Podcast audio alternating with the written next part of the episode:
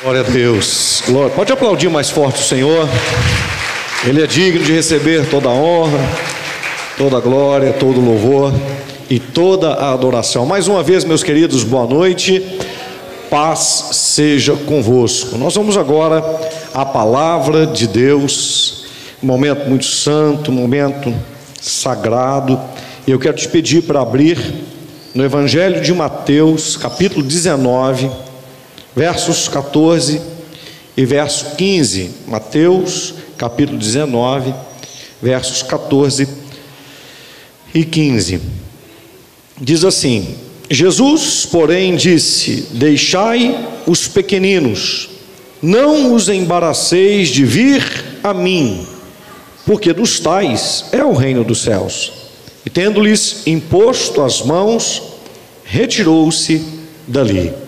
Querido Pai Celestial, essa é a Sua santa palavra.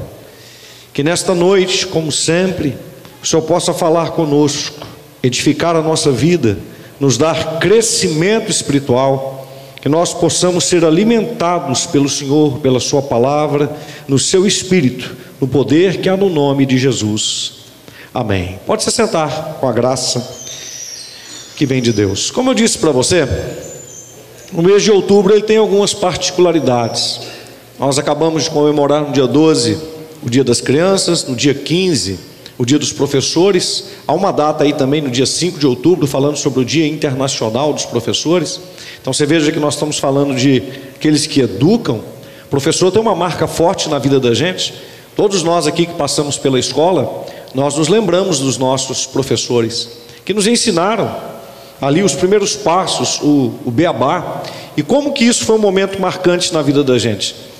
É, às vezes eu fico, eu fico pensando que o tempo passa para todos nós, mas se a gente não envelhecesse, a gente iria apenas adquirir mais experiência, mais conhecimento de vida, o nosso corpo iria permanecer forte, a gente teria cada vez mais experiência para poder viver cada vez melhor. Isso vai acontecer lá no futuro quando nós passarmos a eternidade com o Senhor Jesus. Mas estou dizendo isso porque uma pessoa que está aí com 60, 70, 80 anos, 90 anos de idade, na verdade, se ela viver bem, o que envelheceu foi o corpo. O que envelheceu foi o corpo, o corpo, corpo físico. Mas se você parar para poder pensar a mente, as emoções, se essa pessoa procurar cultivar experiências boas, ter um bom relacionamento com Deus, ela vai viver no ápice. É por isso que a Bíblia, ela diz que na velhice, que na velhice, aqueles que são velhos, eles vão produzir, eles vão dar frutos ainda na velhice.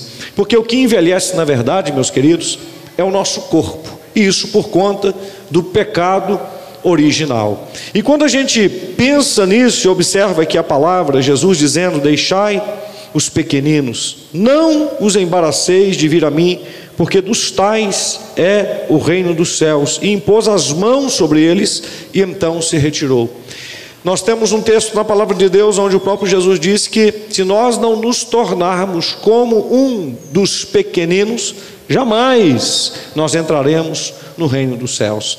Então, essa necessidade de manter esse coração puro, esse coração que não se contaminou com os anos, com as coisas que acontecem na vida, que não se encheu de orgulho, que não se encheu de julgamento, de condenação, que não se encheu de ficar exacerbado em si mesmo, pensando que é melhor do que os outros, mas de conseguir viver a vida respeitando o seu próximo, amando o seu próximo, servindo o seu próximo. Esse é o estilo de vida que o Senhor tem para cada um de nós, observando, sobretudo, a palavra de Deus. Eu falo sempre com minha esposa, sempre criei os meus filhos assim, dizendo que a vida não é complicada. Quem complica a vida é o ser humano, é o ser homem que complica a vida. Você vê os, os animais, eles vivem de uma forma simples. Se você for procurar onde está a complicação, a complicação está exatamente no gênero humano. E por quê? Por inventar tanta coisa tanta coisa, por inventar tanta moda, por achar tanto, por ter tantos achismos. É no meio do ser humano que a gente toda hora muda de ideia. Uma coisa que é verdade hoje já é mentira amanhã. Uma coisa que tem valor hoje amanhã já não tem mais valor nenhum. O amor que é declarado hoje, amanhã já é transformado em ódio. É uma bagunça, preocupação com a vida dos outros, não no sentido que os outros vivam bem, mas o que, que o outro está comendo, o que, que o outro está vestindo, o que, que o outro está sentindo. Uma bobagem uma diferença de classe social, se posiciona por quem tem mais dinheiro, quem tem menos dinheiro, se posiciona por questão cultural, quem teve oportunidade de estudar mais, quem teve oportunidade de estudar menos. Nos dividimos por questões partidárias, na né? época de eleição, né? partido político, pessoal do PT brigando com outro pessoal, o outro pessoal que está né, do lado mais conservador brigando com o pessoal do PT, não tem aquela inteligência para poder saber discutir as coisas no campo das ideias, para poder parar e pensar e entender que a gente não é partidário nem de A, nem de B, nem de C, que nós temos um reino que vem da parte de Deus, que o nosso rei é o Senhor Jesus, que o nosso reino não é aqui desta terra, mas que enquanto aqui a gente tem que pensar, tem que meditar, enquanto aqui a gente tem que ter responsabilidade, maturidade inteligência para saber julgar as coisas, o que, é bom, de fato, o que é melhor para mim. Esse mundo nunca vai ser perfeito, mas eu preciso ter esse equilíbrio. Então você veja Viver não é complicado, não é difícil. Quem complica é o ser humano. E o título dessa mensagem é Crianças Soltas no Mundo em Crise. Eu ouvi a meditação de alguém na internet, achei extremamente interessante, quando essa pessoa falava de cinco crianças presas em um quarto, e cada uma delas com uma arma perigosa nas mãos. Né? Aqui eu vou é, é, elaborar, pensar nessas armas. Você imagine uma dessas crianças com um revólver já engatilhado e com as balas, e com as balas ali. Uma outra com uma, uma faca, um punhal bem afiado. Uma outra com uma bomba, com uma, com uma dinamite dessas. Puxou, explode. Uma outra com uma garrafa cheia de ácido. Se abrir aquilo ali cair alguém, vai, vai queimar a pessoa de qualquer forma, de, de qualquer jeito. Outro com um taco de beisebol. Cinco crianças presas num quarto, com essas armas perigosas nas suas mãos, sem ter um adulto, sem ter um tutor, sem ter alguém para poder controlar essa situação. O que, que vira, irmãos? O que, que vira isso? Uma catástrofe. Você imagina essa criança brincando, vamos brincar de polícia e ladrão, pá! Aperta o gatilho, mata o outro. O outro abre a garrafa de ácido e fala: Quem está com sede? Vamos beber suco. Dá para poder beber, joga no outro, se queimando. O outro com a faca, né? Vamos brincar, eu vi isso aqui no filme. Enfia a faca no outro. Se matam. Você pergunta, pastor, o que, que o senhor quer dizer com isso? Eu quero dizer que o mundo que nós vivemos, ele está assim.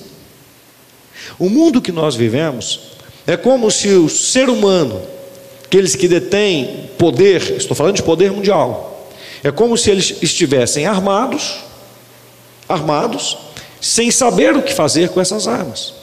E aí você me pergunta: que armas são essas? São armas que estão completamente fora de controle, como essas crianças com essas coisas nas mãos. Isso é fora de controle. Isso só pode dar coisa ruim. E se a gente parar para poder pensar, eu quero conversar com você sobre pelo menos, pelo menos sete armas que existem hoje no mundo e que são incontroláveis. Ninguém tem controle sobre elas. Ninguém tem.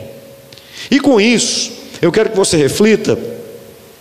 Nós temos pregado nos últimos dois anos, dois anos e pouco, e sempre inserindo a questão apocalíptica do final dos tempos em todas as pregações. Pelo menos alguma coisa a gente tem que tocar a respeito desse assunto. Por quê? A palavra de Deus tem que ser pregada de uma maneira integral e nós não podemos perder a mensagem da volta de Cristo, do arrebatamento da igreja, do reino vindouro do Senhor e do tempo que nós vamos passar a eternidade com Deus, porque se a gente perde isso de vista, nós perdemos o nosso futuro, nós perdemos a nossa expectativa. E se você observar, nas mais de 5 mil religiões que existem no mundo, mais de 5 mil religiões que existem no mundo, nenhuma delas tem um plano de futuro como o cristianismo apresenta. Nenhuma. Nenhuma.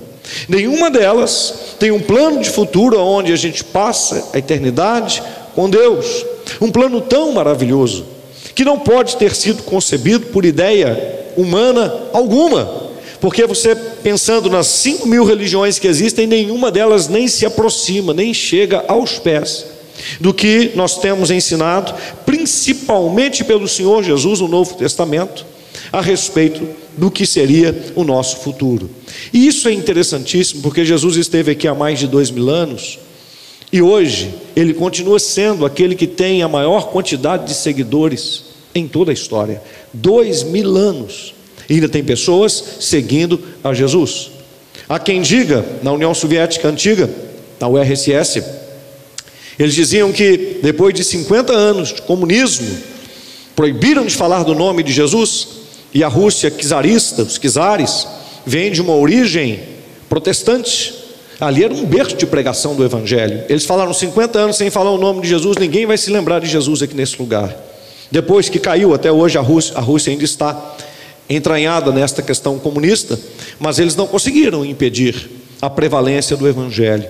E nós tivemos pastores na Rússia se encontrando com pastores brasileiros em algumas conferências que aconteceram lá, e tem um relato de um pastor que conta que quando esteve lá em uma dessas conferências, ele viu um pastor russo em uma conferência, num culto à noite, de óculos escuros. E ele começou a olhar para aquele pastor e falou: Mas que pastor metido, né? Pastor é, é, soberbo, de óculos escuros. Todo mundo aqui, de noite, ele de óculos escuros. E quando esse pastor de óculos escuros foi dar a sua palavra e começou a dar o seu testemunho, ele tirou os óculos. E ele disse para todo mundo que estava ali: Sabe por que eu estou de óculos? Porque eu não tenho glóbulo ocular. A minha família foi morta porque eu não neguei Jesus. Minha mulher, os meus filhos na minha frente. E comigo eles disseram: Você vai ter que conviver com essa dor, já que você não quer negar o seu Jesus. E eles pegaram uma colher e enfiaram no glóbulo ocular, foram arrebentando todas as terminações nervosas dos olhos desse pastor e arrancaram os glóbulos oculares. Não é que, ele, que eles cegaram ele, não. Eles arrancaram o glóbulo ocular dele. Ele tinha um buraco. E o pastor, pensando que ele era metido, que ele estava querendo aparecer. Esse pastor chorou muito, se arrependeu muito do que ele estava pensando. Então você veja o que é que as pessoas sofreram lá no passado e sofrem hoje, justamente por conta da sua fé, por conta do Evangelho. E nós continuamos vivendo num mundo onde necessita de controle. É preciso controle. Por que eu estou dizendo isso para você? Porque essa necessidade de controle é exatamente a preparação para o aparecimento do anticristo. O anticristo não vai aparecer de uma maneira forçosa, de uma maneira forçada. Ele não vai chegar e falar assim: cheguei e vou dominar o mundo. Não. Ele vai aparecer em um mundo que necessite dele. E isso, meus irmãos, toda plataforma já está completamente preparada. Os problemas que existem hoje em nível mundial não tem como os governos resolverem. Então vamos citar internet. Internet é um mundo sem controle, irmãos. O que as pessoas têm hoje na palma da sua mão, um telefone, elas podem se conectar, pegar opiniões, de informações do mundo inteiro na palma da sua mão. Mas aqui também a pessoa pode viajar pelo mundo pornográfico, a pessoa pode perguntar qualquer coisa, o Google vai responder qualquer coisa, e ninguém tem controle do que acontece aqui dentro da internet. É um campo sem controle. Mesmo nos países fechados, se você abrir a internet, acabou, você não tem mais país fechado.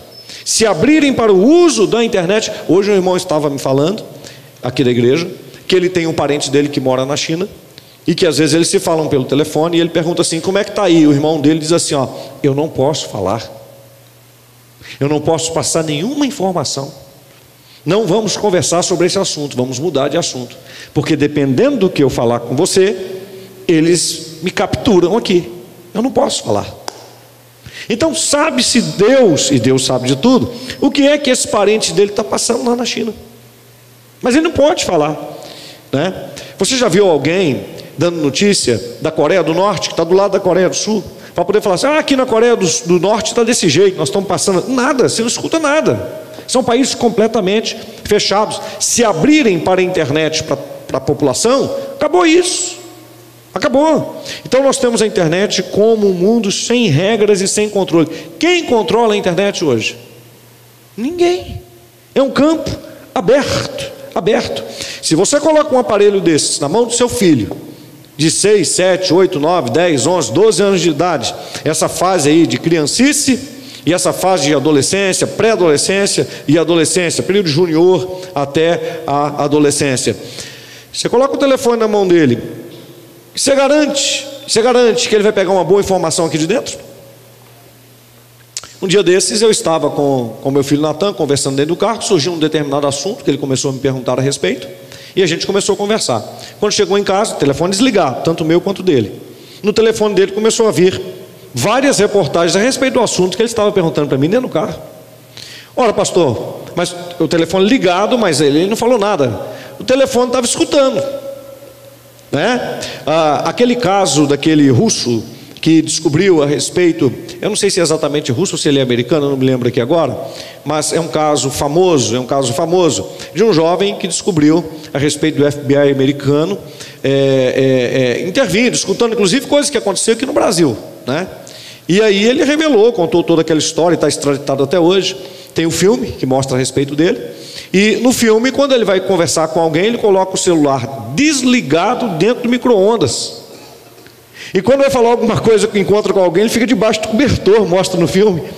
E um sujeito que entende demais desse mundo tecnológico. E por que, ele fazia isso? Para não ser encontrado. Ou seja, para não ser rastreado, mesmo com o telefone é, desligado às vezes, né? Tem gente que vai conversar determinadas coisas e coloca o telefone no modo avião. Fala assim, olha, ele está. Você tem um espião junto com você o dia inteiro e não sabe disso, né? Fora o diabo querendo puxar rasteira o tempo inteiro. Está aqui, ó, internet, o mundo sem controle. Irmãos, os biomas, a ecologia, quem controla hoje o esquema de queimadas, de poluição de águas? de ocupação de terra. Quem controla isso hoje no mundo? A Europa, considerado o mundo antigo, acabou com as suas florestas. Acabou. Agora, com o embargo da Rússia, do gás natural para a Europa, eles começaram a utilizar de novo o carvão, que lá faz muito frio, o carvão para poder aquecer as suas casas. E isso para eles é extremamente complicado, porque se eles começarem a cortar árvores lá, é o restinho que eles têm. E eles ficam dizendo assim: ah, o Brasil é o pulmão do mundo, né? Isso é uma história muito controversa, porque a grande questão do pulmão no mundo, na verdade, está na vegetação que está debaixo das águas. Então, o interesse também na nossa Amazônia é uma coisa assim: é interesse nos recursos naturais que tem debaixo da terra ali ouro, pedras preciosas, fora minerais da tabela periódica que tem ali, que é coisa fantástica, fantástica, e que se for explorado, coloca o Brasil lá no topo. Então há um interesse comercial muito grande nisso aí. E hoje você vive no mundo, quando a gente fala a respeito de biomas, quando a gente fala a respeito de ecologia, você não pode de fato acreditar em tudo que você escuta nos jornais, ou você, na verdade, seria bom se você acreditasse em bem pouco e pesquisasse bastante, e estudasse bastante. Por quê? Porque o mundo é dominado pela informação. E você não pense que a informação de verdade há um interesse de que ela chegue para todas as pessoas, mas não há mesmo, porque informação é poder. É poder. Nós temos que tomar muito cuidado com o que está à nossa volta, mas eu pergunto: quem controla a questão desses biomas? Quem controla? A China, eles têm lá os homens abelha, porque não tem abelha o suficiente para fazer a polinização das flores. Então eles têm gente trabalhando como se fosse abelha, mas a quantidade, a população de abelhas no mundo tem caído, no Brasil também, irmãos. No Brasil também tem diminuído. E é necessário a existência das abelhas, é vital. E a pergunta é: quem controla isso aí? A quantidade de água doce, água potável, que existe no mundo é suficiente para todo o mundo? Nós estamos chegando a 8 bilhões de habitantes não é suficiente. Isso tem um tempo. Como é que vai fazer? Quem controla isso? Quem controla o desperdício? Quem controla a quantidade de água que as pessoas usam em casa? Às vezes com meus filhos lá eu falo assim, ó, fecha essa torneira um bocado, não precisa ficar aberto. Deus fala até com a minha esposa também. Fecha um bocado, que cada um de nós tem que tentar fazer um pouquinho. Cada um de nós, porque é bíblico, vai faltar. Mas não é porque as coisas estão escritas na Bíblia, preste atenção, que a gente tem que se render. O povo de Deus tem que ter um posicionamento bíblico inclusive é isso que faz a diferença entre nós. Não é apenas não nos envolver, não é ficar em cima do muro, mas é se envolver da forma correta. Eu não posso dizer assim, não é comigo. É claro que é comigo. Se a casa do meu vizinho começa a pegar fogo, eu tenho que tomar cuidado, porque o fogo pode passar para minha casa.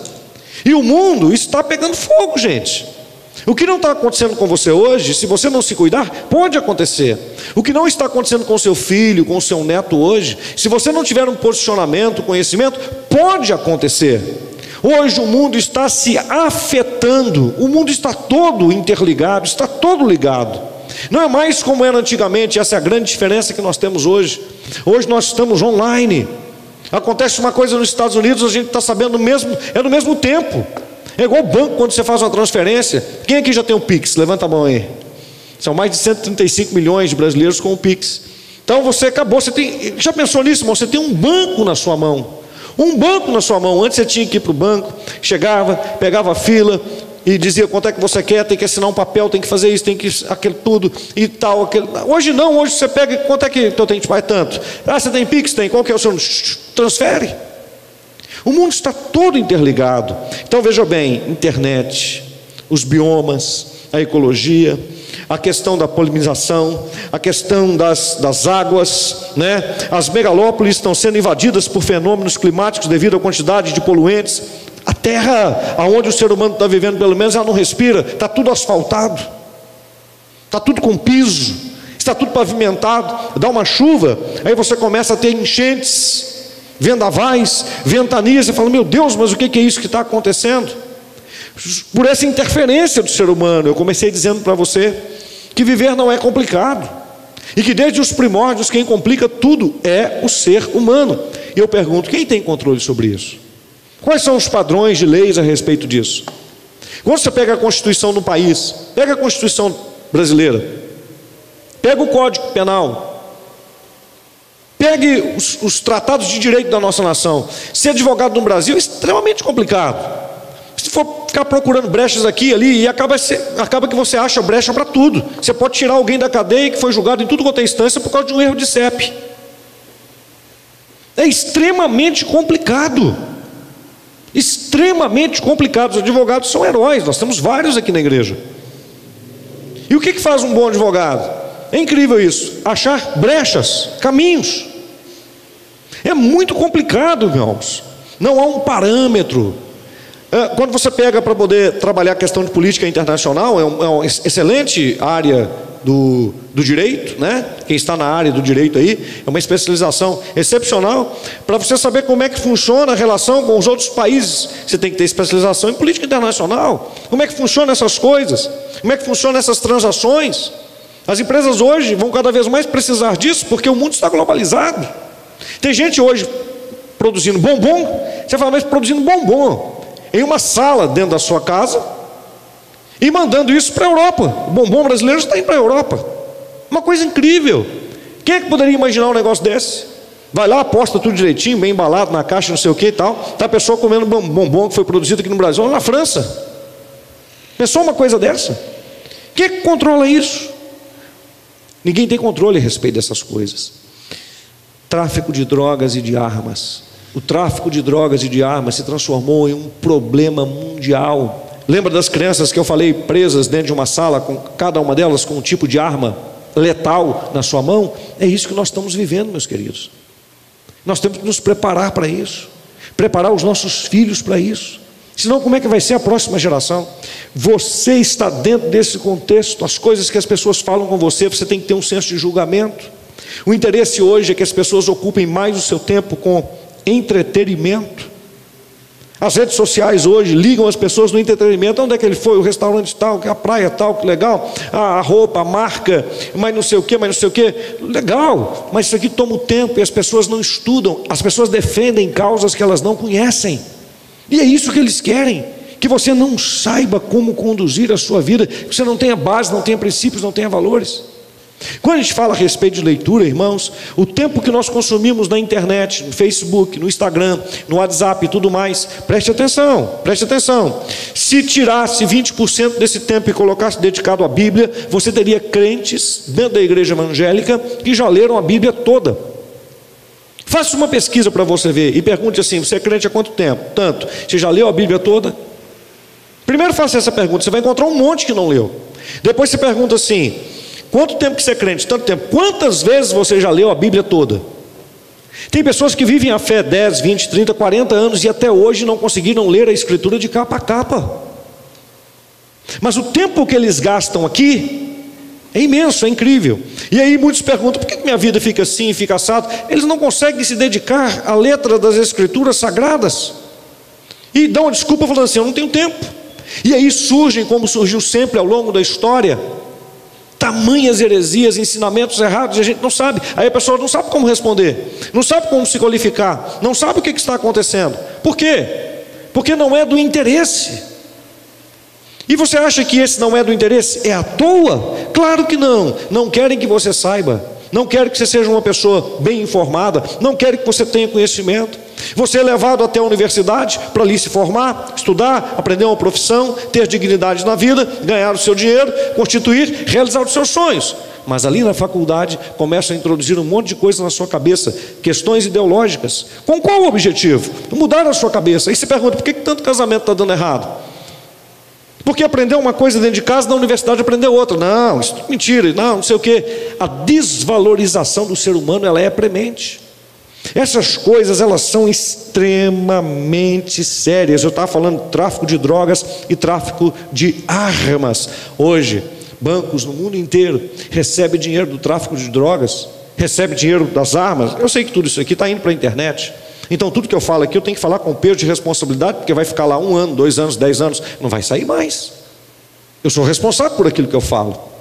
Não vai diretamente pelo chefe do tráfico, mas eles têm como lavar isso.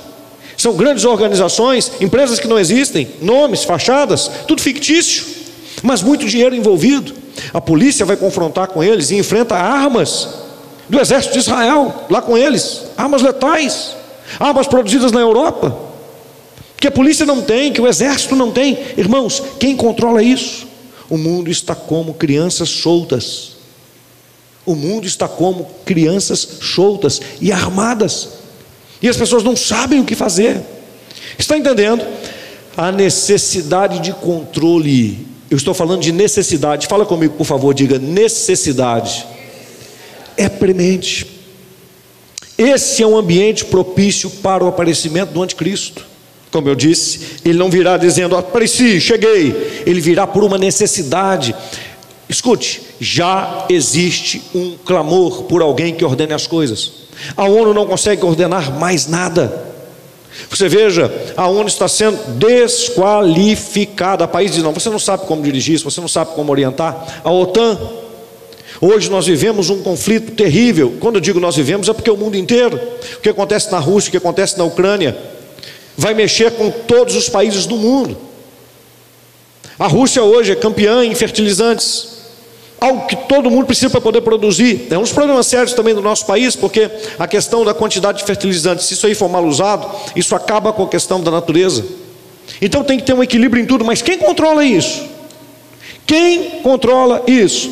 Hoje, se houver um embargo mais forte, a Alemanha já, já enviou o antimísseis para lá, para a Ucrânia, e os Estados Unidos vai enviar um, praticamente o mesmo tipo de arma, mesmo tipo de arma. Israel também tem dessas armas. E que tipo de arma é essa?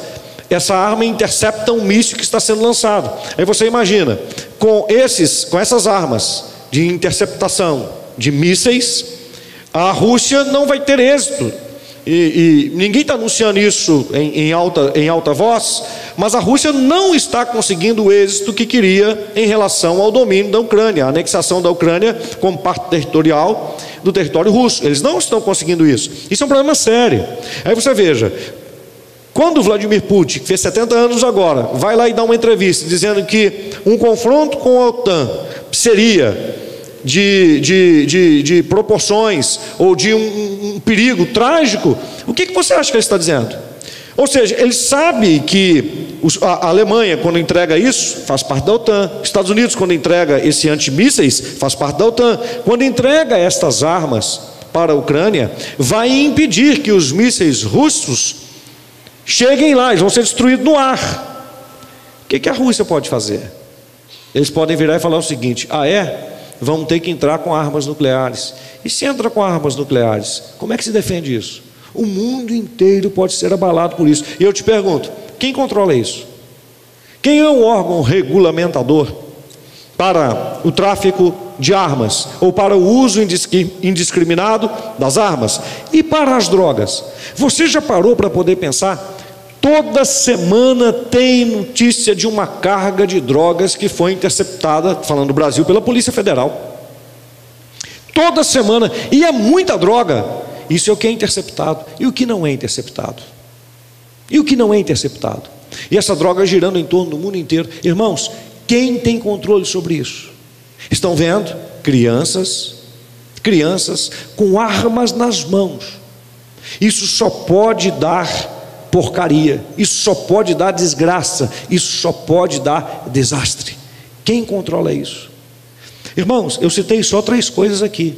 Essas três coisas são problemas mundiais que os líderes mundiais não têm condições de resolver. Só para essas três coisas já é necessário um líder que consiga legislar sobre estas questões. Onde está ele? Isso é preparação para o aparecimento do anticristo. É inevitável, é bíblico, vai acontecer. Eu só estou te dando a plataforma do mundo que você vive hoje, para você prestar atenção. Quatro, bolsa de valores. Bolsa de valores. Dependendo de quem falar o quê, muda tudo. Uma pessoa pode se tornar milionário de um dia para o outro, ou pode perder milhões da noite para o dia dependendo do que acontece. A especulação. Vai lá um milionário, oh, vou comprar a empresa tal sobe dependendo de quem está comprando. Suponhamos que seja um Elon Musk. Ele chega e diz assim: Eu vou comprar isso aqui, eu vou comprar aquilo ali. As ações vão lá para cima. É um absurdo. Ele compra o preço mais barato, depois comprou, ele comprou 50% ou 60%. Não, mas esse moço é o homem mais rico tem. As ações vão lá para cima. Então há uma especulação, aumenta-se aqui, diminui-se ali, ganha-se muito dinheiro, perde-se muito dinheiro. Quem controla isso? Dependendo de quem ganha a presidência em determinadas nações, a bolsa de valores em Nova York, Wall Street, levanta ou diminui. E isso vai mexer com São Paulo e Bovespa, isso vai mexer com Amsterdã, isso vai mexer com o mundo inteiro. O mundo inteiro vai ser abalado por isso. Hoje não acontece mais uma coisa em um local que não afete o outro, está tudo interligado. Quem tem controle sobre criptomoedas? O dinheiro virtual. Agora o que a Bíblia diz? A Bíblia diz que haverá um tempo que vai ter moeda única, preste atenção. Todas as perspectivas de profecias bíblicas, elas têm um indício, se você pensar no nível de inteligência e pensando, está caminhando por aí. Agora preste atenção, são profecias de dois, três, quatro mil anos atrás. Preste atenção nisso, prevendo que o mundo iria chegar aonde chegou e que haveria necessidade de uma regulamentação. E o que é interessante é que nós temos dois reinos: um deles, o reino eterno do Senhor Jesus que virá e que vai consertar tudo definitivamente. Mas antes que esse reino venha, é preciso que apareça o reino ou o domínio do anticristo. Você precisa saber isso. Você precisa saber isso para educar a sua casa, para saber para onde que as coisas estão indo, para saber que este é um plano que ele vai evoluindo, ele vai fazendo um caminho. Tem muita gente que está ligado dentro desse plano e que sabe exatamente que isso vai acontecer, mas não enxerga o anticristo como uma encarnação do diabo. O próprio povo de Israel não enxerga o anticristo, enxerga o Messias. Para eles, Jesus não é o Messias. Então, para eles, quando o anticristo aparecer, eles vão identificá-lo como Messias. Que para eles, para a maior corrente de Israel, não precisa fazer milagres, não precisa ter nada dessa questão do poder, nada disso. Ele precisa ser alguém que restaure o reino a Israel. Ele precisa ser alguém que determine a reconstrução do templo em Israel e que coloque paz, principalmente naquela região do Oriente Médio. Acabe com aquelas questões de guerras ali.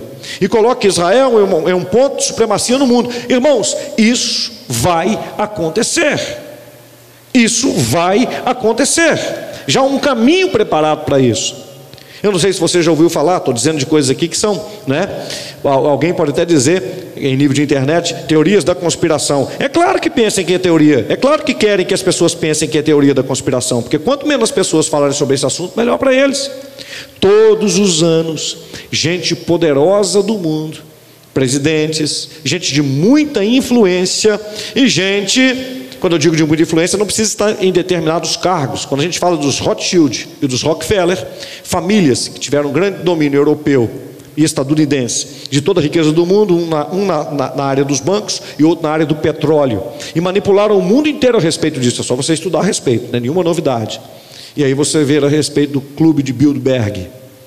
Todos os anos, os poderosos do mundo se reúnem em algum lugar da Europa, e isso não é anunciado, não é falado pela imprensa. Por quê? Porque eles dominam tudo, inclusive a imprensa se reúnem lá, ninguém fica sabendo, só para os carros, fecha a rua, fecha tudo, na surdina, caladinho. Aí é claro que não consegue ficar totalmente escondido. Entram lá para dentro os poderosos, ficam em reunião fechada lá, não oficial, não é uma reunião oficial. E o que, que eles fazem ali? Decidem os destinos do mundo. Quem que nós vamos fazer como presidente da nação tal?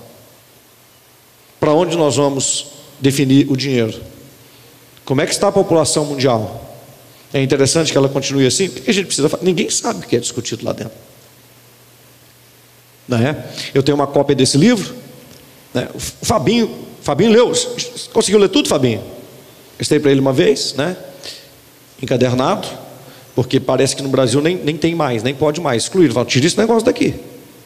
Né? Tira esse negócio daqui. Grosso, tão quanto a Bíblia mas falando a respeito de todas essas coisas que estão acontecendo, que são reais. E a gente precisa saber onde é que eu estou pisando. Eu preciso conhecer as Escrituras, elas têm que estar aqui dentro do meu coração. E as Escrituras mostram para mim a leitura da revelação do que é que está acontecendo no mundo que eu vivo. E eu preciso saber a hora que eu estou, qual a parte do ponteiro do relógio que eu estou. O que é que está se passando, para que eu não seja enganado. Então veja bem: internet, ecologia, que é a questão dos biomas, tráfico de drogas, tráfico de armas, bolsa de valores, ninguém tem domínio, não há regulamentação sobre isso. São as crianças armadas e presas dentro de um quarto. Moeda física. Até hoje as pessoas guardam dinheiro debaixo do colchão. Ah, vamos supor que acontece alguma coisa? Ninguém tem controle sobre isso. Não tem como os governos saberem quanto de dinheiro que está colocado debaixo do colchão. Tem gente que fala assim: Ô oh, pastor, eu estou querendo um colchão desse para mim. Onde é que eu acho um colchão desse, né? Mas está acontecendo isso. Ninguém tem controle. Ninguém tem. Daqui a pouco toda a moeda será virtual para que tenha controle. Eu falei primeiro para você repetir uma palavra comigo, necessidade. Agora repita uma outra. Diga assim: controle. Mais forte, diga controle. Esta é a palavra que rege o mundo. Lá atrás e agora também, vou mostrar isso para você. É preciso que haja regulamentação, controle. Isto é uma necessidade. Se não tiver, as coisas descambam. Os governos perdem a sua autoridade. Tem que ter. O grande dilema deles é: quem estabelecerá esse controle? Quem estabelecerá esse controle que a gente chama de paz aqui na Bíblia? Quem consegue estabelecer isso? Por isso que Jesus é o príncipe da paz. Ninguém vai conseguir estabelecer, mas alguém vai aparecer e supostamente por um período de tempo vai estabelecer, diz a Bíblia. Quando todos disserem a paz, então esse estabelecimento de um mundo perfeito vai acontecer.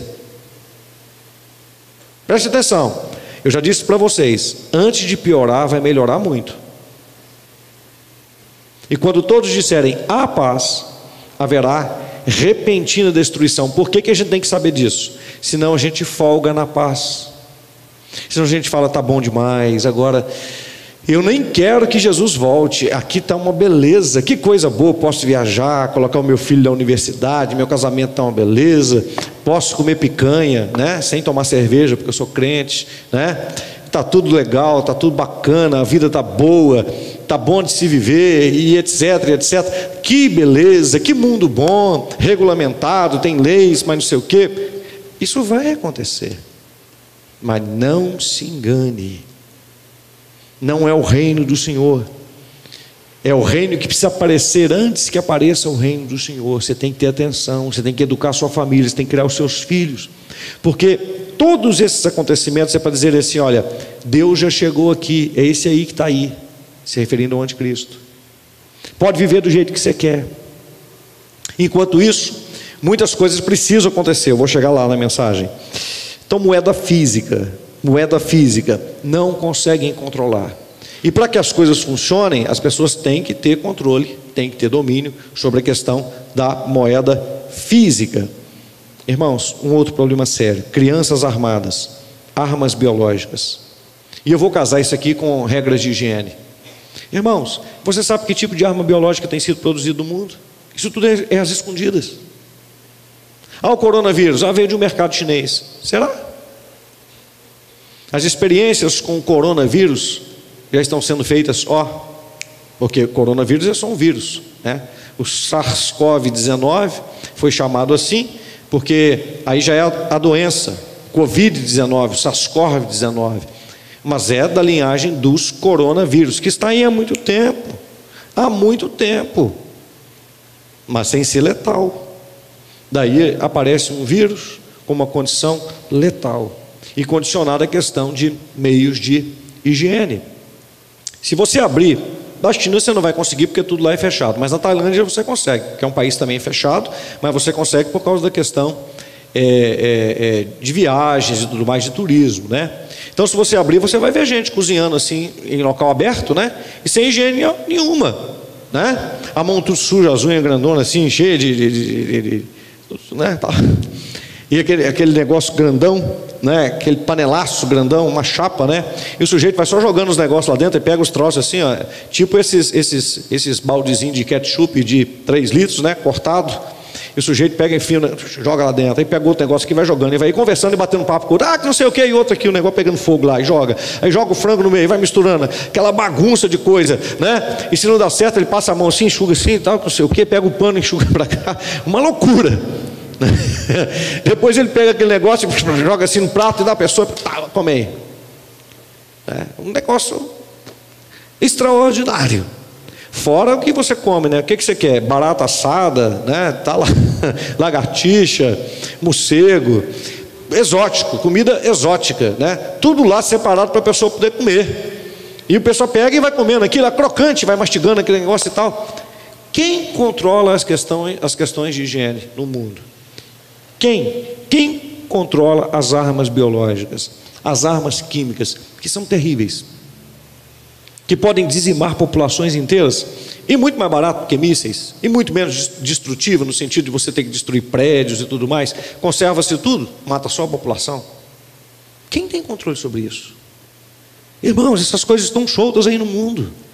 Não há regulamentação, há necessidade de que alguém controle religiões. Cada dia surge uma nova. Catalogado deve ter mais de 5 mil. Religiões, irmãos. Cada dia surge uma coisa nova. Alguém pensa, ah, tive uma revelação aqui. E já vai mais uma coisa. E já vai mais um negócio. É uma complicação dos diabos. Como se os diabos pudessem ser mais do que um. Mas parece que são até mais do que um diabo, porque é muita bagunça. Mas está aí. Está aí. Então a gente tem problemas acontecendo no mundo inteiro que não ter, tem como resolver. Pessoas querendo editar a Bíblia, pessoas querendo atualizar as Escrituras sagradas. Como é que, como é que se resolve isso? Ninguém tem resposta, irmãos. Ninguém tem resposta. Eu digo para você, é inevitável. Um governo mundial com uma moeda única, um governo mundial com uma moeda única e com um líder único é iminente, vai acontecer. A gente precisa saber, os nossos filhos precisam saber, a nossa casa precisa saber, para a gente não se enganar com esse mundo. Mas o que é que vem como fundo preparatório para que isso aconteça? Eu vou responder essas perguntas. Mas antes, como que esse governo mundial pode resolver isso? Primeiro, ele precisa manter a soberania nacional e a submissão internacional. É muito difícil. Mas com necessidade, por causa da necessidade, isso vai acabar acontecendo. Cada país vai ter que manter a sua soberania nacional, mas com uma submissão internacional. Veja, quando eles falam assim: olha, o Brasil não pode fazer o que quiser com a Amazônia, não. Aí aqui no Brasil se responde: a Amazônia é nossa. Lá fora, meus irmãos, já é ensinado que a Amazônia é um território mundial. Não é do Brasil, não, é o pulmão do mundo. Esse negócio não. Então, você começa a ver aí a questão da submissão internacional e soberania nacional. Isso vai sempre estar em xeque. A questão da Rússia entrando na Ucrânia é questão de quê? Submissão. É questão de dominação da soberania nacional. Não, você não pode fazer isso, você não pode fazer aquilo outro. A Ucrânia era o terceiro país do mundo em armas nucleares. A Rússia sugeriu que eles abrissem mão das armas nucleares e fazendo com eles um contrato que jamais eles seriam invadidos ou jamais haveria uma investida russa, russa contra eles se eles fizessem isso. Eles abriram mão das suas armas nucleares. O que aconteceu? A Rússia alegou né, que eles a, a, queriam aderir e querem aderir à OTAN. Mas por que, é que eles querem aderir à OTAN? Porque eles já estavam se sentindo subjugados pela Rússia. A Rússia hoje tem mais armas nucleares que os Estados Unidos. Alguém tem que resolver isso. Você veja que é uma criança, irmão. Você fica imaginando, se um homem desse acorda, virado, depressivo, vamos supor que haja notícia que ele está com uma doença grave, mortal. E ele fica ali, ah, estão rindo de mim, então não sei o quê, mas não sei o quê. E ele resolve brincar lá no quarto dele, com o plugzinho, com o botãozinho da arma nuclear. Aperta ou não aperta, aperta ou não aperta. Imagina se ele faz um troço desse. Imagina. É uma loucura, gente. Depende do estado de espírito que o sujeito está. País totalitário. É isso daí. Supremacia total, o que o sujeito fala é lei. Por isso que o comunismo é tão perigoso. Porque você tem uma supremacia total, absoluta. É por isso que não funciona, porque fala assim: ó, tudo é de todo mundo, e se tudo é de todo mundo, ninguém cuida. Ninguém cuida. Pega a grama, olha os lugares na cidade onde tem grama, e a grama não está na sua casa. Está tudo avacaiado, por quê? Porque o que é de todo mundo ninguém cuida. Pega os carros, os automóveis, que são automóveis de empresas, e que dirige um e que dirige o outro. Olha para você ver como é que esses carros são. Está faltando óleo disso, óleo daquilo, manutenção não tem dia. Por quê? Porque o que é de todo mundo ninguém cuida. Por isso que isso não funciona. O patrimônio é importante por quê? Por causa do cuidado. Pega a sua casa e fala assim: essa aqui é a casa de todo mundo. Vê o que que vira. É uma bagunça, um faz de um jeito, outro faz de outro jeito, usa de uma forma, usa de outra. Propriedade privada não tem mais valor nenhum. É uma grande bagunça. Não funciona. Leis internacionais é necessário. Leis internacionais que funcionem. Você vê os desafios que o anticristo vai ter que responder, só para você entender mas é uma necessidade. Controle geral no caso de desastres sanitários. Alguém tem que ter controle disso. Isso aqui pode, isso aqui não pode. Quem é que chega hoje nesses países que tem cultura diferente e fala assim: ó, não vai comer mais sapo, não vai comer mais rato assado, não vai comer mais morcego nem lagartixa. Como... Quem pode legislar em favor disso aí e dizer que não pode fazer isso? Quem vai controlar a maneira que esses animais são manipulados? Compreende? São problemas sérios. Talvez você pode dizer assim: o que, é que esse pastor está pregando? O que, é que, que, que esse pastor está dizendo? Irmãos, o problema é que hoje as pessoas estão pregando muita religião, não quero criticar ninguém, mas não trazem as coisas da forma atual como estão acontecendo. A igreja cada vez mais se torna que obsoleta. Ela não sabe o seu papel, não sabe a sua função. É, é aquele ponto, vou abrir um parênteses aqui, onde diz assim: o nosso país é laico, então a religião não pode entrar aqui em espaço nenhum, né? Inclusive estão dizendo assim, ó, que os pastores preguem dentro da igreja e falem sobre a sua religião e ponto final. Só que essa turma, eles não gostam de quem pensa.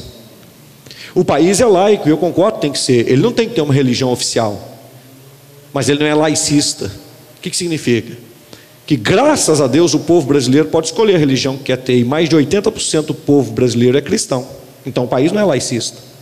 Então, embora o país seja laico, se eu entrar numa prefeitura e for numa reunião, alguma coisa, eu posso orar. O país é laico, mas não é laicista.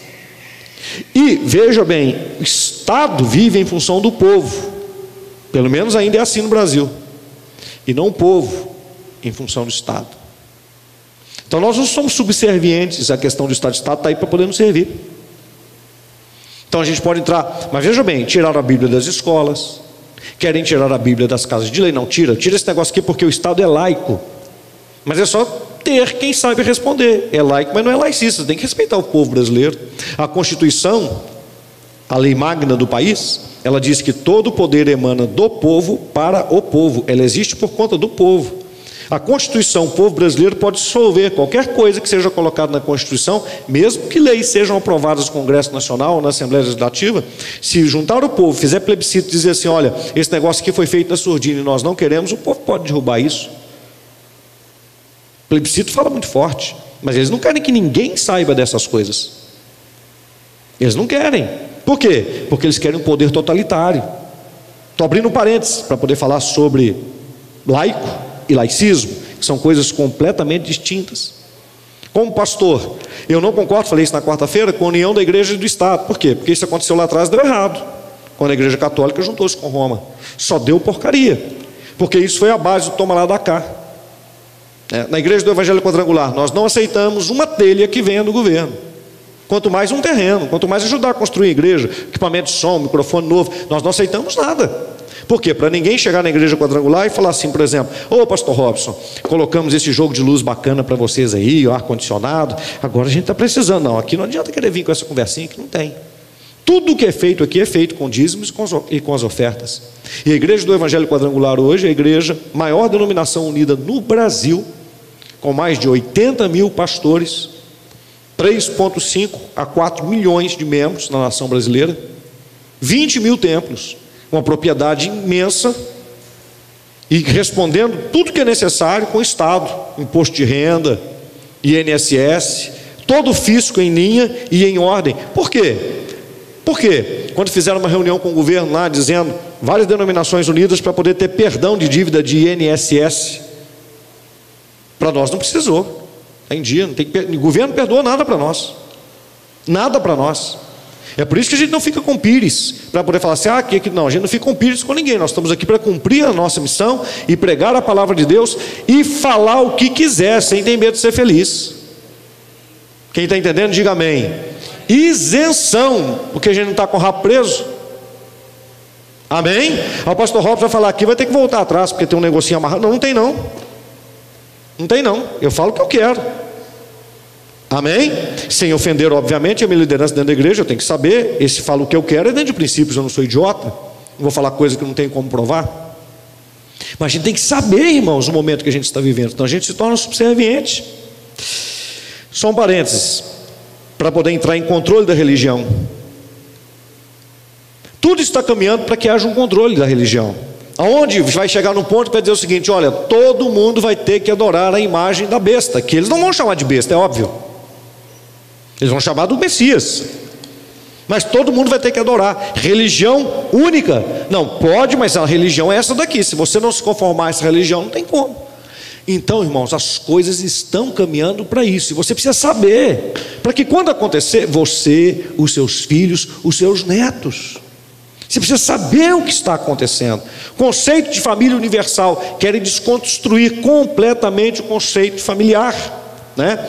Você quer ver hoje? Hoje tem muitas mulheres que se dizem feministas. Você pergunta para ela quando é que surgiu o feminismo? Ela não sabe. É claro que não tem uma data, mas a Revolução Francesa é o marco principal.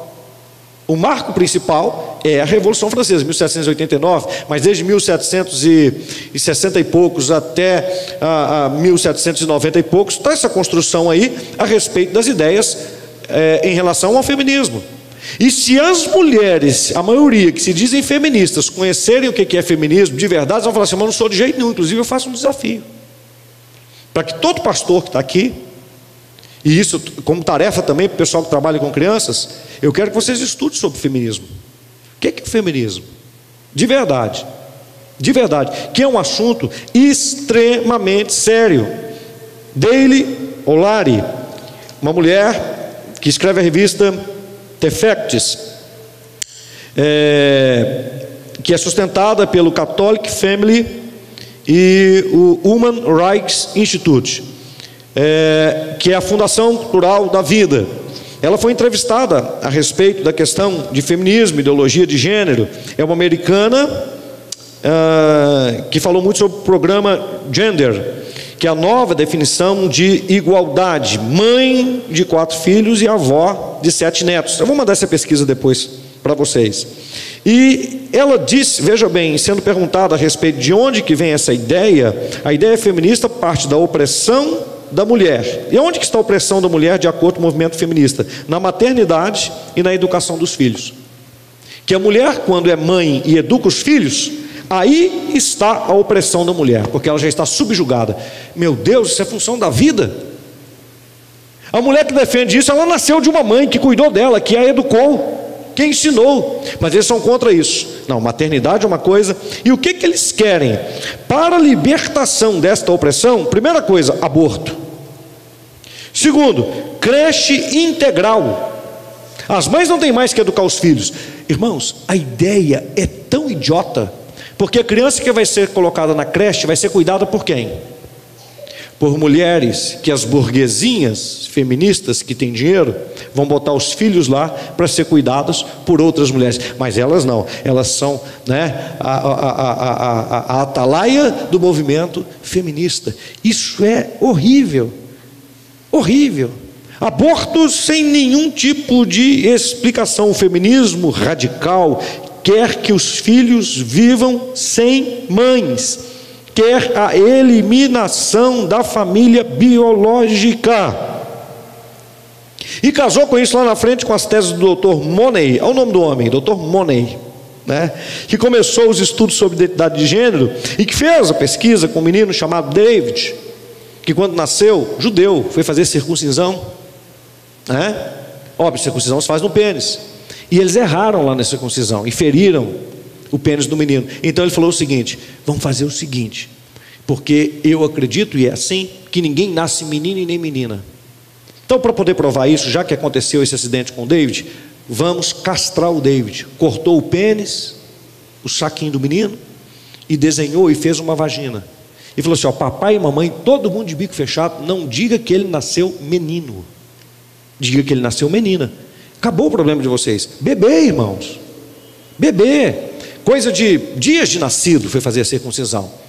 Então, primeira experiência, fala, vou, vou provar. Pois o menino cresceu sem saber que era menino como menina e começou as bagunças na cabeça dele desde criança. Ele não se comportava como menina de jeito nenhum. Isso na década de 60. Ele não se comportava como menino de jeito nenhum. Não batia que ele era menino, e revoltado, e revoltado, e revoltado, e revoltado, até que os pais não aguentando mais aquilo, a família virou um pandemônio por conta disso, irmãos. Você pesquisa, é só você pesquisar. Estou inventando história aqui não.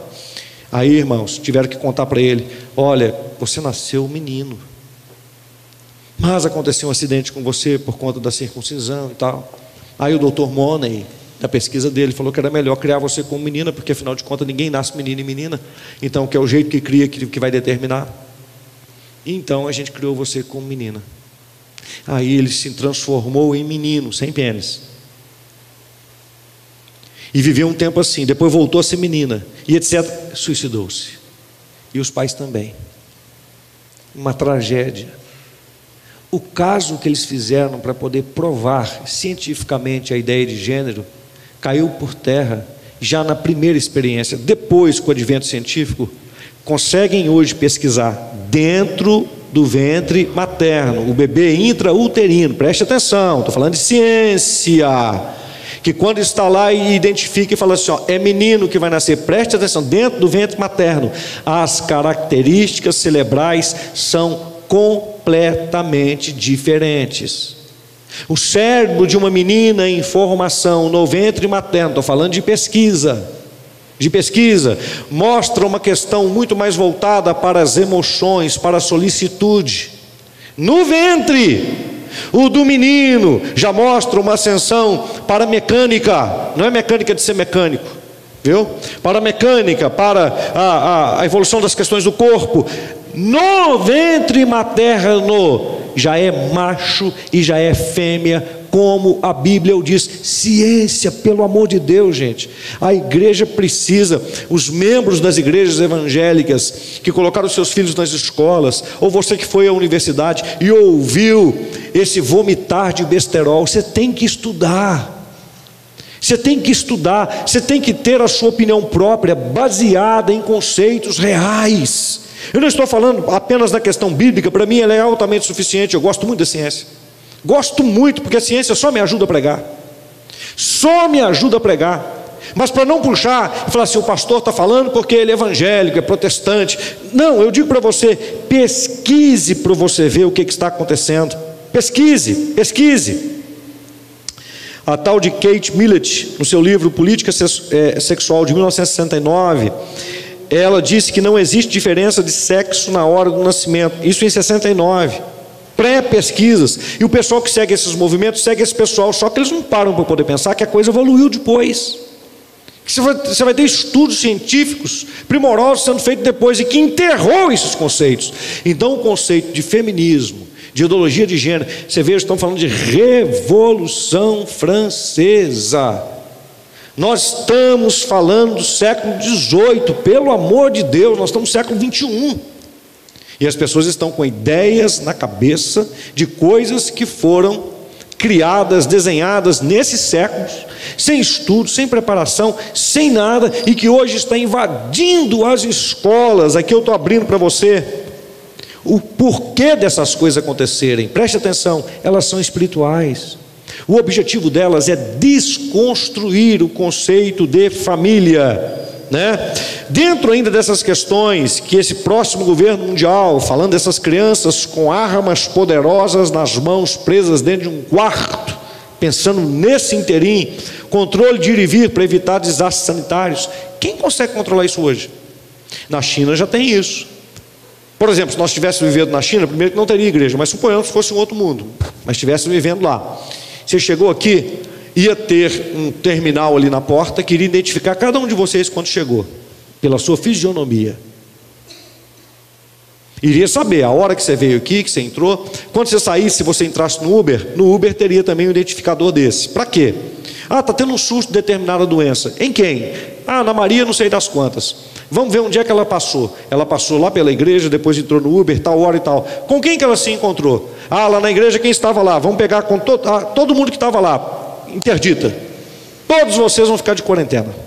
Porque todos vocês passaram com o marido, sei das quantas, que está com, uma, com um vírus que ninguém sabe qual que é. Na China já tem isso. Controle de onde você vai, de onde você veio, com horário, com tudo. Quem está entendendo? Quem aqui usa GPS? Levante a mão. Ah, usa? Já, já viu como é que é interessante? Você entra dentro do seu carro, coloca o endereço, aqui ó, pelo celular.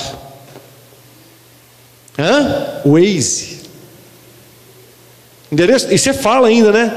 Avenida do Contorno, número tal, aqui, ó. Coloquei na mão aqui, já abriu a tela aqui, já está. O que, que eu posso fazer? O que, que eu posso fazer? O que, que eu posso fazer?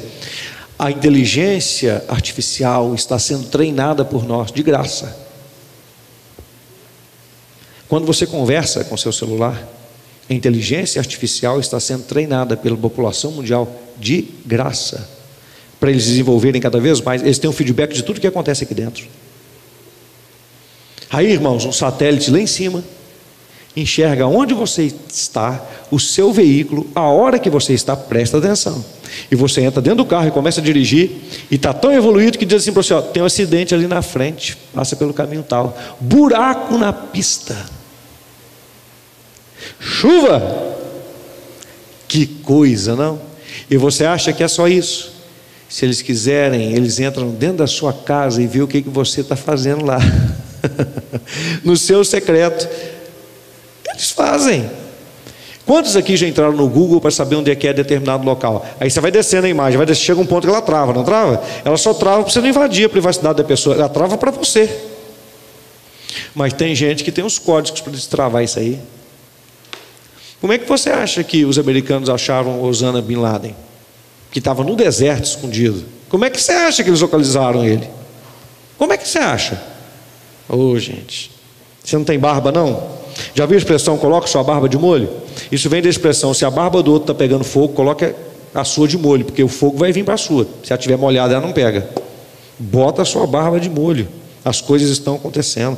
Controle de atividade científica e aeroespacial. Quem tem controle disso? Hoje já existem empresas privadas vendendo viagem para a Lua e daqui a pouco para Marte. Hã? Não são os governos. Já estão viajando. Hoje a pessoa não tem mais onde colocar dinheiro, falta tanto dinheiro para tantos lugares e tem gente comprando passagem para poder viajar para a Lua. Dizem que estão vendendo terreno até na Lua. Eu me lembro, há muito tempo atrás, na década de 80, né? Eu me lembro de alguém vendendo terreno e o pessoal comprou ainda, mas coitado, né? O pessoal foi enganado, né? É um terreno maravilhoso. Onde é que é? Na Lua? Ah, mas já está vendendo. Está vendendo, rapaz. É propriedade boa, terra ó, quentinha, bacana. Pode comprar. Gente comprando terreno na Lua. É mentira, não. Isso são fatos, né? Controle de armas bélicas. Quem tem controle sobre isso no mundo? Ninguém. Controle de emissão de gases. Quem tem controle disso? O que, que está acontecendo? Que, que eu quero que você entenda até aqui na mensagem? Que o mundo está descontrolado. Ninguém, irmãos, preste atenção, você é cristão, isso é inteligência. Porque ninguém tem uma resposta como essa palavra tem para a nossa vida. Você não pode guiar a sua família, você não pode guiar a si mesmo sem a palavra de Deus. Não tem outro caminho. Jesus acerta quando diz: Eu sou o caminho, a verdade e a vida, e ninguém vem ao Pai a não ser por mim. Ele acerta em cheio não há outra resposta a não ser essa terra ser transformada pelo fogo, a Jerusalém celestial descer do céu e o governo soberano do Senhor reinar sobre nós. Não tem, mas você tem que saber isso, você tem que falar isso com seus filhos. Essa mensagem que eu estou pregando aqui, tudo que nós pregamos aqui, atenção no domingo, é conversado com seu filho lá em cima, porque chega para eles, tá? Para quem trabalha com as crianças, antes de chegar para você numa linguagem adequada para eles, está chegando lá. Por quê? Porque nós aqui na igreja nos preocupamos com isso. Aí eu pergunto para você: isso já aconteceu, isso que eu estou dizendo, esse controle em algum tempo da história? Em muitos, eu não tenho tempo aqui para poder tecer, mas em muitos. Todos os impérios que apareceram ao longo da história humana foram para trazer esse tipo de controle. O mais antigo deles e que caiu foi o Império Romano. E o Império Romano absorveu todas as religiões, ele absorvia e dizia: olha, vocês podem ter a religião de vocês, podem fazer os cultos de vocês, sem interferir no Estado. Não interfiram no Império. Tanto que acusaram Jesus de quê? De ser o Messias, de ser o novo rei de Israel, sem a anuência de Roma. Então acusaram de quê? Está interferindo no Estado, tem que ser crucificado. Roma está compactuando com isso? Porque nós não compactuamos. Então eles aceitavam tudo, menos interferência no Estado. Você tem que tomar o maior cuidado, irmão, com as coisas para onde elas estão indo. Então Roma é um advento disso aí. Quando você pega no ano 300 aí, a junção da igreja com o Estado romano, deu certo? Não, não vai dar certo isso. Não adianta a igreja querer se aliciar ao Estado, ao governo. Não adianta, senão vai ficar toma lá da cá. Então a gente tem que entender: isso já aconteceu, não deu certo e não dará certo. A igreja tem que ter isonomia e autonomia, isenção total de ligação, tá certo? Não de opinião, não de dizer nós pensamos assim, não de voto né? E a gente tá, entra em conjuntura política, porque é importante, não de postura. Ela precisa saber qual é o seu posicionamento, precisa saber o que está acontecendo. Por isso que quando nós decidimos, quando nós votamos, a gente precisa olhar que, que esse plano de governo está querendo e o que, que esse plano de governo está querendo. E muitas vezes votar no menos pior, e sempre vai ser assim. Porque no mundo louco como esse, você está achando que alguém pode pregar paz na terra? Os anjos cantaram na vinda do Senhor, né? Glória a Deus nas alturas e paz na terra a quem? Aos homens de boa vontade. Você vê boa vontade no mundo? Não tem. Então a gente precisa saber onde é que nós estamos vivendo. O que é que nós estamos enfrentando? Nós precisamos ter luz, conhecimento, sabedoria. A gente não pode ser Maria, vai com as outras. Então a gente vê que isso não, não funcionou. Depois nós tivemos o chamado Império Bizantino. O que é o Império Bizantino? É o domínio da igreja sobre a tutela de Roma. Quando cai o Império Romano, você vai ter o domínio do Império Bizantino, que é uma continuação, continuação do governo romano, através da igreja. A era papal, irmãos, que foi fortíssima, a idade das trevas, que tentou implementar isso. Ah, você não adora do jeito que eu quero, não, então você vai morrer. Instaurou o batismo de crianças. Não, todo mundo vai ser cristão, de uma forma ou de outra. Esse negócio de batizar adulto, que, que escolher que nada, é a gente que escolhe, não tem outra religião, não, é essa aqui.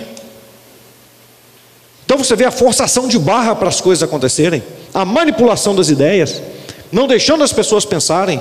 Isso também não funcionou, não deu certo. Quais são os fatores naturais que impedem o aparecimento desse governo único? A religião. Por quê? Pessoas isentas, igual estou falando aqui, é um perigo para eles. Pastor, presbítero, padre, quem quer que seja, que tem uma palavra para poder direcionar o povo, é um perigo para eles. Eles não querem isso. Regimes totalitários se fecham completamente. Eu estou falando com você do mundo, do que está acontecendo no mundo. Tirando um pouco a isenção da questão das eleições daí de agora, mas isso é acontecimento mundial. A religião é um problema para eles. A família. Não querem a família de jeito nenhum. Porque tem o pai, tem a mãe que vai dizer assim funciona, é desse jeito que é e tal. Aí o que, que eles querem? Eles querem desmoralizar completamente. Não precisa casar, transa com todo mundo. Filhos pode ser comunitário, não tem esse negócio, bota eles na creche, alguém vai cuidar. Né? É uma loucura, irmãos. É. Você não é homem, você não é mulher, você é o que você quiser escolher, você pode ser o que quiser escolher. Hoje você pode ser uma coisa, amanhã você pode ser outra. Né? E se você não quiser, você não precisa nem se identificar com nada. Você pode ser homem, você pode ser mulher, você pode ser gato, você pode ser cachorro, você pode ser homem e ser mulher junto, você pode gostar de mulher, você pode gostar de homem, você pode gostar de cachorro, pode gostar de cavalo, tartaruga também está valendo, está tudo legal. E você pode cismar, inclusive, que você é um ser de outro planeta. Tudo bem, você fala que você é um ET, porque o negócio é como você se sente. Já pensou? Foi o que aconteceu com o padre lá, né? O pessoal, mas esse homem é padre ou não é padre? E que não sei o quê. O pessoal de esquerda discutindo isso, e foi alguém lá e disse assim: Mas peraí, vocês não pregam que a pessoa pode ser o que ela quiser?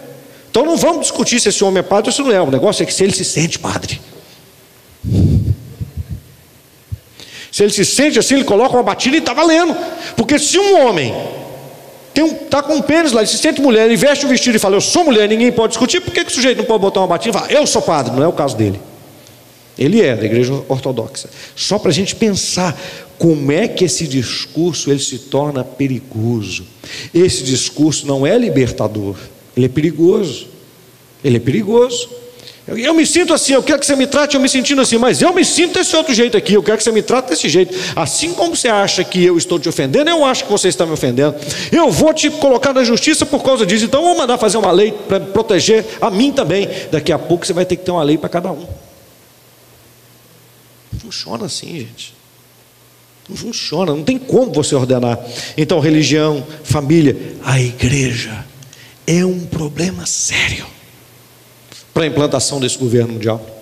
Porque aqui a gente abre, esclarece e diz assim para vocês: é isso que está acontecendo. E ainda eu abro e digo assim: pesquisa e vê o que eu estou falando aqui. Em Gênesis 11, 6, foi tentado o governo mundial, lá no início, através de um homem chamado Nimrod. E Deus, o Pai, o Filho e o Espírito falaram a respeito daquele povo e disse assim: Eis que o povo é um, é o Senhor falando, tá? E todos têm a mesma linguagem. Isto é apenas o começo. Agora não haverá restrição para tudo o que intentam fazer. Quando estavam construindo a Torre de Babel. O Senhor falou assim: ó, porque eles têm uma mesma língua, daqui a pouco tudo que eles quiserem fazer eles vão conseguir. Só que o que eles queriam fazer era errado. Deus veio e interveio e falou: não vou deixar. Compreende? Como haverá uma intervenção divina no final dos tempos, no tempo do anticristo. E o Senhor virá nas nuvens do céu, dá para você dar glória a Deus aí? Para poder dizer assim: ó, basta! Acabou! Glória a Deus, louvado é o nome do Senhor. Vai interferir no plano dele, e durante mil anos Satanás vai ficar preso. Depois de mil anos ele vai ser solto. Mil anos de governo de paz do Senhor. Aí ele vai tentar seduzir as nações da terra e vai armar um ataque contra Jerusalém, essa é a batalha do Armagedon. E aí Deus, com o sopro da sua boca, o extinguirá. E enfim, o inferno, Satanás, a besta e o falso profeta estarão juntos no lago de fogo eternamente e não haverá mais mal. Nunca mais haverá. Mas até que isso aconteça, você tem que saber o que, que você está vivendo, a época que você está vivendo. A geração Bombers viveu de 46, eles nomeiam até isso, até 64, os nascidos nessa época aí. A X dos 65 até 81, eu estou nessa geração aí. A Y, 97 a 2008. A Z, de 90, é, é, 97 a 2008. A, a, a Z, de, de 2008 até. Não, 81, de 81 a 97 a Y, de 98 a 2009 a Z e a Alfa de 2010 a 2025. Dizem que em 2025 a população alfa ela será a maior população já habitando no mundo numa mesma época, 2,5 bilhões de pessoas. Quem é essa geração, os nascidos 2010, 2025? Aqui está o plano, nesta geração e na geração Z, mas mais focado para a geração alfa, de fazer a cabeça desse povo para preparação dessa gente, pensar tudo conforme, tudo diferente do que a Bíblia diz. Família não é mais família, casamento não é mais casamento Pai e mãe não é mais pai e mãe, pastor não é pastor, igreja não é igreja, está tudo mudado, pode ficar do jeito que você quer. Compreende, irmãos? Isso é muito sério. Então, esta mensagem de hoje, nesta época que a gente fala de dia dos professores, de dia das crianças, as eleições às portas no Brasil, Estados Unidos também está trocando um bocado de coisa. Governos sendo estabelecidos no mundo inteiro, uma, uma, uma, uma guerra acontecendo uma guerra acontecendo, já está para quase nove meses de guerra. Nós estamos vivendo tudo isso aí. No mundo de tráfico de influência fervente, você precisa saber onde você está vivendo. Precisa preparar os seus filhos para poder enfrentar tudo isso com a cabeça erguida, crendo em Deus, sendo cada vez mais crente. Está sendo tudo feito para que você se esfrie. Tudo sendo feito para dizer o seguinte: você pode, não é nem orar, rezar em casa, porque Deus está te escutando. Não precisa de nenhum pastor falar nada na sua cabeça. Isso está sendo falado, inclusive, em comício político. Eu não preciso de pastor e nem de padre. Você pode falar, ah, pastor, você está... eu estou falando o que foi falado. Não estou falando mentira, foi falado.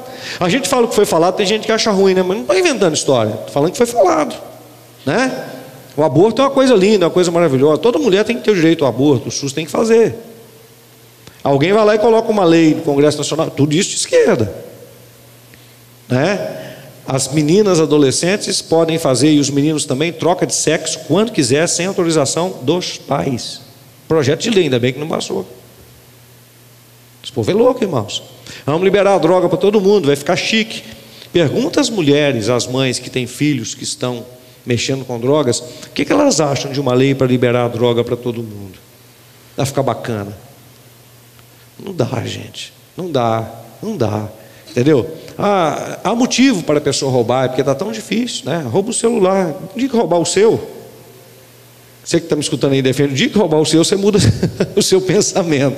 O dia que pegar o seu celular, o seu Samsung, o seu iPhone, o seu Xiaomi, não sei, né? O dia que pegar o seu, aí você fala, ah meu Deus, aí você fala com a turma, coitadinho dele, né? Esse aí é um problemático da questão social, né? Esse aí é um resultado da sociedade. Gente, a gente tem que saber onde nós estamos vivendo.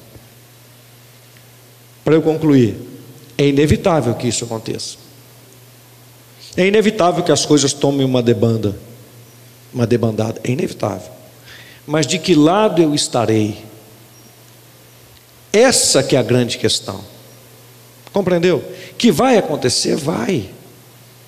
Que vai ter leis, isso vai chegar, irmãos. Homossexualidade sendo, sendo levantada como, né? Hoje é LGBTQI. A tem, a e o mais. É uma loucura. Só que isso aí já não contempla tudo, não. Tem, tem mais ainda. Tem mais os outros ainda. Esse A mais, esse mais aí, irmãos, hoje já são mais de 50 dizem gêneros. Irmãos, nós temos, nós somos uma raça só, raça humana, e gênero só tem dois, masculino e feminino. Estou falando de ciência, não é de Bíblia, não. Por isso que eu gosto da ciência, me ajuda a pregar a Bíblia. Só tem isso. O LGBT, isso não existe. Nós vamos te processar, pastor, nós vamos mandar te prender. Então vocês têm que mandar prender a comunidade científica todinha, tem que mudar os livros, tem que mudar tudo. Porque eu estou falando o que a ciência diz. Então alguém, se for me processar, vai ter que processar a sociedade científica toda. Mandar prender todo mundo. Aí eu vou preso junto, com muita alegria. Não tem problema não. Mas não é opinião. Então você tem que pensar. Você tem que ensinar os seus filhos. Você que educa, você que é um educador, está me escutando, pense nisso, gente. Não é guerra de ladinho, qual lado? Não é isso, gente. Viu? Não é isso que está em jogo. São valores, são princípios, são conceitos que vão interferir na nossa vida. Agora preste atenção: mais cedo ou mais tarde depende do povo. Depende do povo. Você pensa que Deus queria que o povo de Israel entrasse em cativeiros, fosse destruído, passasse fome, necessidade? Claro que não. Mas depende do povo. Depende de qual que é a nossa decisão, do que, que a gente ensina. Estão querendo tirar a nossa autoridade de pastor, de pai, de mãe. A nossa autoridade, destruir os conceitos de governo. Isso é bíblico, gente. Abre os seus olhos. Estude. Tá bom? Tarefa para a turma aí, ó. Faça um estudo. Quem, quem trabalha com criança aqui na igreja é pastorada. Estude sobre o que é feminismo, para você ter uma opinião. Estude direito. Estude sobre ideologia de gênero. Estude direito. Estude sobre comunismo. Estude sobre fascismo. Nazismo não precisa, que já é considerado crime. Mas se quiser estudar, você vai ver um casamento certinho assim do nazismo com o comunismo, tudo corrupiado ali, ó. Tudo. Estude sobre capitalismo. Estude para que você quando falar as coisas, você falar com propriedade, você saber o que que você defende com propriedade. Não tenha medo de mudar de ideia. Não tenha medo de mudar de conceito. Nesse sentido, não tenha medo. Compreendeu? Não fique escutando essas histórias que o pessoal fala aí, sem fundamentação alguma, sem base correta alguma, acabando com as nossas crianças, acabando com os nossos filhos, com os nossos netos, com os nossos adolescentes. A gente tem que se preocupar com isso. Não adianta você vir para um culto evangélico, começar a falar mil línguas aqui, pular, balançar a cabeça, rodar para lá e para cá, sentir um frisson muito bom, voltou para tua casa e eu pergunto: e amanhã como é que vai ser?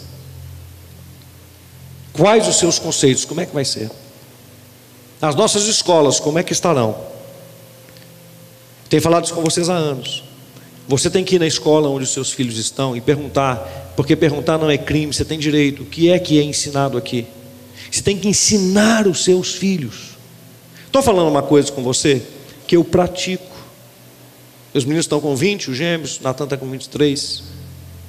Ah, Samuel está até aqui agora, vai casar agora, dia 26, é isso mesmo. Do meu outro mês, de novembro. Ai, pastor, está muito rápido. Você não sabe tanto questão, o tempo que eles estão já planejando isso daí? Né? Já estão planejando isso daí. Né? E não tem nenhuma surpresinha, não, viu, irmão? Está tudo na benção.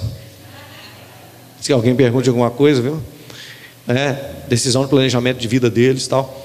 Natan vai casar ano que vem, né, Natan? Setembro, Natan?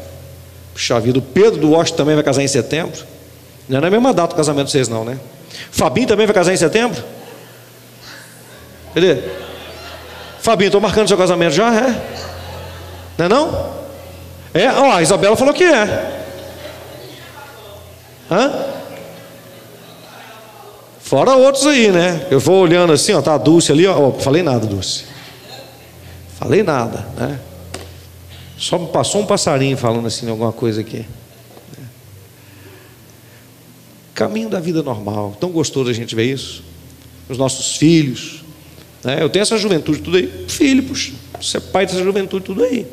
É gostoso você ver isso, todo mundo crescendo na presença de Deus, sabendo o caminho correto, formando famílias bonitas, servindo a Deus, sendo fortes, temendo o Senhor. É isso que a gente precisa, gente. Amém? Irmãos, eu já disse isso para vocês, presta atenção no que eu vou falar aqui agora. Nós não temos o concurso, nós não temos pessoas prediletas. O pastor Robson não pode ser pessoa predileta de ninguém. Se o pastor Robson pregar alguma coisa que está fora da Bíblia, você dá uma banana para ele. Ouviu? Pastor, pregue submissão, autoridade. Prego mas dentro da Bíblia. Eu não posso querer submissão de vocês sem ensinar uma coisa que não está aqui nas Escrituras Sagradas. Pode me perguntar, pode me questionar. Faz parte. Evangelho, irmãos, quem prega o Evangelho não tem medo. Não tem medo. Você não pode ter pastor de estimação. Você não pode ter político de estimação. Me preocupa, viu? Porque hoje em dia no Brasil a coisa está polarizada. Tem gente que o Bolsonaro se tornou um ícone para ele. O bolsonarismo já se tornou um ícone no Brasil. Se ele não ganhar as eleições, o bolsonarismo já ganhou no primeiro turno. Você sabia disso, né? O bolsonarismo ganhou as eleições no primeiro turno. Se ele não ganhar as eleições agora, o Lula não governa, não faz tudo o que quer, e ele sabe disso. Então no Brasil, hoje, olha, o lulismo, você vê que isso é coisa em cima de uma pessoa. Gente com camiseta de Che Guevara, estuda quem foi Che Guevara. Se você estudar, você fala: o que, que eu estou fazendo com isso? Estuprador, matador, assassino e covarde. Vagabundo e sem vergonha. Vou processar o pastor Pode processar, vai ter que processar os livros, a história. Não tem idiota aqui não. Então, esses ícones, irmãos, eles são terríveis. Napoleão Bonaparte, preste atenção. Napoleão Bonaparte, depois de ficar preso, por anos, ele ficou doente, ficou preso, exilado numa ilha e tal. Voltou para a França, o pessoal ficou com medo dele e tal. Foi colocado de novo, devolvido para ele o trono de novo. Um déspota dominador, e o pessoal era doido com ele. Você tem que saber quem você é, meu irmão. Senão você vira massa de manobra. O lulismo é um troço terrível, meus irmãos. Por um erro de CEP, meu Deus. Por um erro de CEP. Você já pensou se descondenar? Aquele médico que fazia inseminação artificial e que estuprava as mulheres, vamos descondená-lo por um erro de CEP. Você leva seu filho, você, você leva sua mulher lá para poder fazer inseminação artificial com ele? Dá para poder fazer isso, irmãos? Hã? Não dá, gente. Mas tem que parar e pensar, viu? Parar e pensar. Não com emoção. Nem para um lado e nem para o outro. Nem para um lado e nem para o outro. Mas você tem que ter jogo de cintura.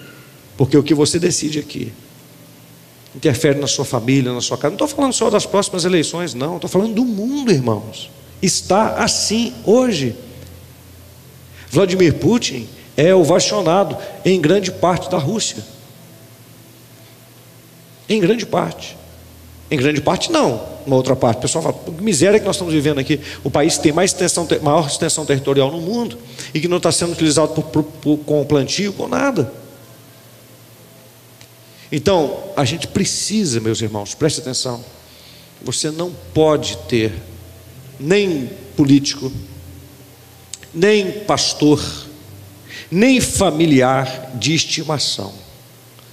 Nós só podemos ter um de estimação: o Senhor Jesus.